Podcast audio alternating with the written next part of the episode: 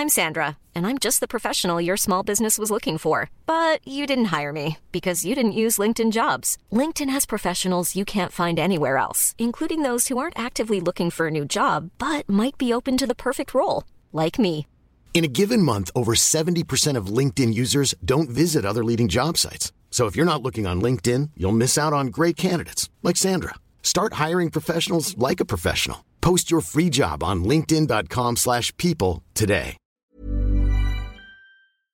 Letras Libres presenta Cine Aparte con Fernanda Solórzano. Bienvenidos a Cine Aparte, gracias por darle play a esta nueva entrega.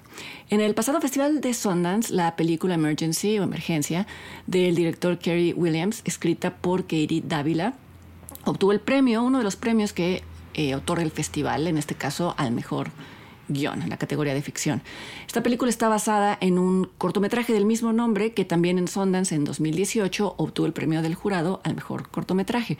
No en todas las cápsulas menciono el nombre del guionista y lo lamento y debería de hacerlo siempre. Y en el caso de Emergency destacar el guion es doblemente importante vamos, por ser el premio que, que, obtuvo en Cannes, pero sobre todo porque es un muy, muy buen ejemplo de película que alude a un problema social con mucho peso en Estados Unidos, pero lo hace sin poner de frente una agenda. Lo hace a través de una historia donde la buena construcción es lo principal, en la que paradójicamente, como sucede siempre, eh, el guionista y el director se preocupan por aspectos propios del cine en vez de leccionar al público y en ese momento automáticamente iluminan el aspecto problemático que está de fondo.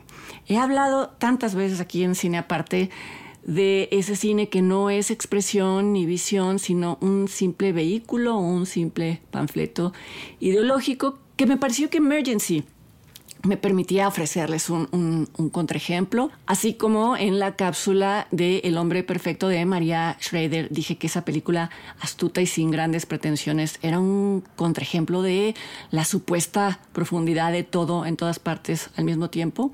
Me parece que Emergency es un contraejemplo bueno de decenas de películas que sin tener grandes méritos presumen y se enorgullecen de su conciencia social y son aplaudidas por ello y nadie se pregunta nada más. Para quien no haya escuchado mis repetidas quejas al, respecto, me tomo un minuto para resumirlas antes de, de, hablar propiamente de la película. Vamos, son quejas o son lamentos alrededor de la tendencia actual, reciente, de estudios de productores y de creadores que buscan ser financiados por ellos y también de más adelante congraciarse con cierto sector de la prensa y de la crítica, eh, tendencias de hacer películas que cumplen con una o varias cláusulas de una agenda progresista. Una agenda importante, sin duda alguna. Todos queremos vivir en un mundo equitativo. Es una agenda que debe de perseguirse en varios frentes. Yo comulgo con ella. Y sin embargo, cuando esta agenda está llevada al terreno del cine de ficción no siempre resulten buenas películas, mucho menos como cuando ya mencioné, se antepone a todos los demás aspectos propios, propios del cine. Pero es fácil caer en la trampa y es fácil eh, proclamar estas películas, grandes películas, entre comillas. ¿Por qué? Pues en ocasiones, porque si un espectador o un crítico dice que una película que defiende una buena causa le parece una película floja o mal ejecutada, teme ser, teme con razón, ser tachado de reaccionario, de homofóbico, de racista, de poco incluyente o de poco sensible a las desventajas de una minoría. Digo que teme con razón, no porque deba de ser acusado, sino porque es lo que generalmente sucede. Y hacer esa equivalencia es realmente una, es una insensatez. Y por la misma razón, eh, y en, la en el mismo sentido, siente temor también cuando eh, elogia una película donde se ilustra o se representa una actitud cuestionable sin que los demás tomen en cuenta cómo esa película presenta esa actitud o ese personaje. Quizá lo está condenando también, pero se acaba tomando la parte por el todo y ese es un, ese es un grave error. Creo que estos falsos virtuosismos y estas visiones de túnel están distorsionando lo que se piensa, lo que se dice y lo que se escribe de cine.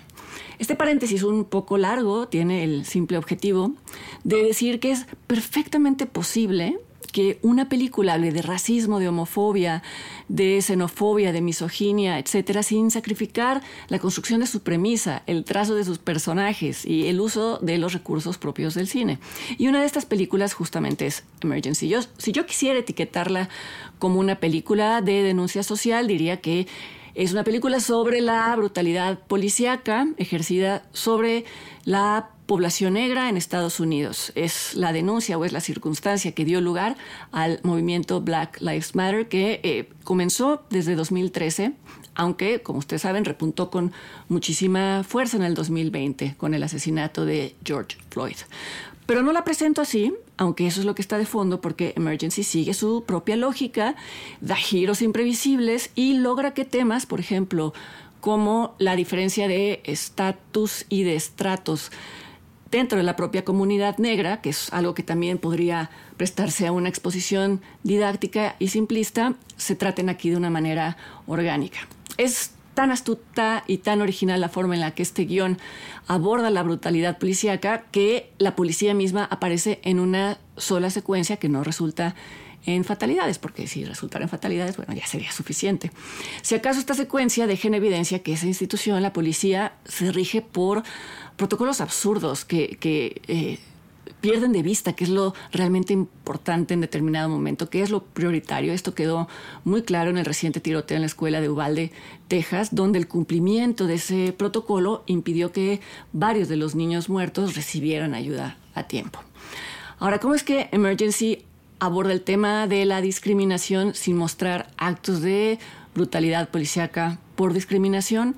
Lo hace mostrando el temor justificado de los tres personajes quienes ante una emergencia, en vez de pedir ayuda al 911 o de hablar a la policía, eh, ya quedan por hecho que si lo hacen los van a culpar o incluso los van a, herir, prefieren tomar una vía alterna eh, que no resulte tan afortunada. ¿Y por qué tienen ese temor? Porque dos de ellos, llamados Shan y Kunle, son negros y el tercero, llamado Carlos, es latino. Nosotros como espectadores mexicanos vemos que Carlos tiene un tono de piel medio, quería que en México eh, fuera considerado blanco. En Estados Unidos, sin embargo, él entra en la categoría de persona de color y por lo tanto Shan y Kunle temen que sería considerado de inmediato un, un sospechoso. Si tienen razón o no, eso no importa. ¿Por qué? Porque el temor es tan real como la amenaza misma. Y ese temor les impide hacer lo que harían de inmediato los demás, en este caso personas blancas, y esto tiene como consecuencia que, eh, como ya, ya mencioné, las cosas se salgan un, poco de control, podría ser así o no, pero esto es lo que narra la película. Shan, eh, Kunle y Carlos son estudiantes universitarios que una noche, justo antes de iniciar el llamado tour legendario, que consiste en ir a siete fiestas en una sola noche, encuentran en la sala de su casa a una chica desmayada, inconsciente, posiblemente o visiblemente intoxicada. Eh, en, medio del pánico, el primer impulso de Kunle es llamar a una ambulancia, pero su amigo Shan lo para en seco y le dice que no, que si hace eso cometería un grave error. Y le dice, la policía no sabe que por dentro tú eres prácticamente blanco. Y esto se lo dice refiriéndose a algo que se va a ir revelando a lo largo de la película. Y es que, aunque ambos son grandes amigos, Shan no considera que Kunle sea un negro de verdad. Eh, cito tal y como se dice en la película. Eh, lo molesta por, o bromea con él porque dice que se viste como un profesor sustituto, eh, por ser un estudiante de biología muy aplicado, en algún momento lo llama el futuro Barack Obama, de los hongos y de las bacterias. Y también lo molesta y casi le reprocha no identificarse con el estilo de vida de Shan y, de sus amigos. A veces se lo dice en broma y a veces se lo dice con cierto resentimiento.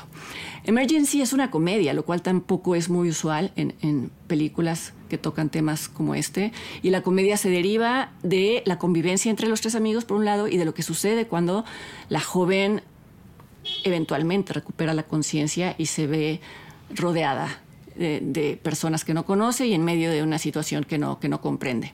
No adelanto más de la trama porque, como, como ya dije, eh, da giros inesperados, giros derivados de las decisiones que toman los amigos, decisiones cada vez más accidentadas, más desafortunadas y por lo mismo que van justificando el temor inicial, el temor de ser aprendidos y de ser juzgados sin oportunidad de, hablar realmente de lo que pasó.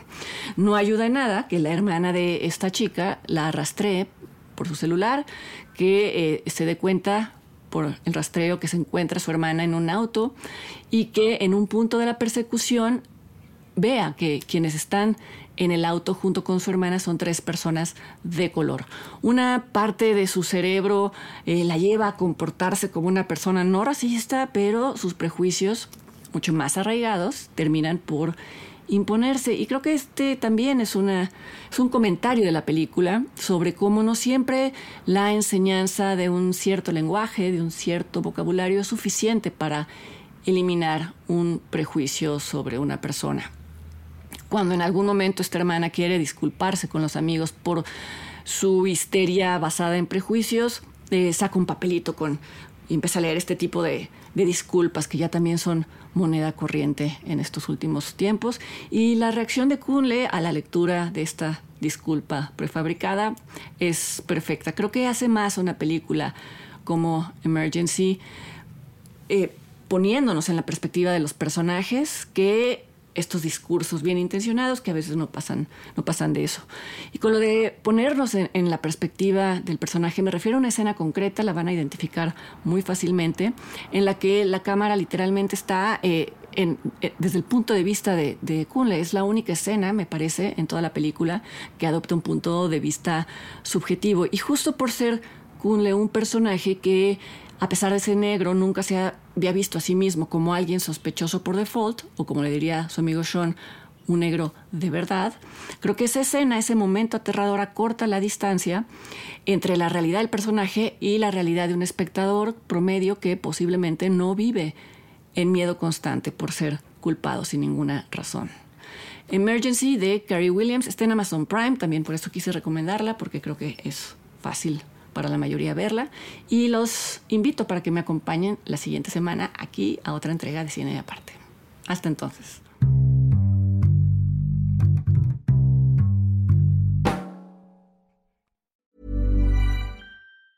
Planning for your next trip?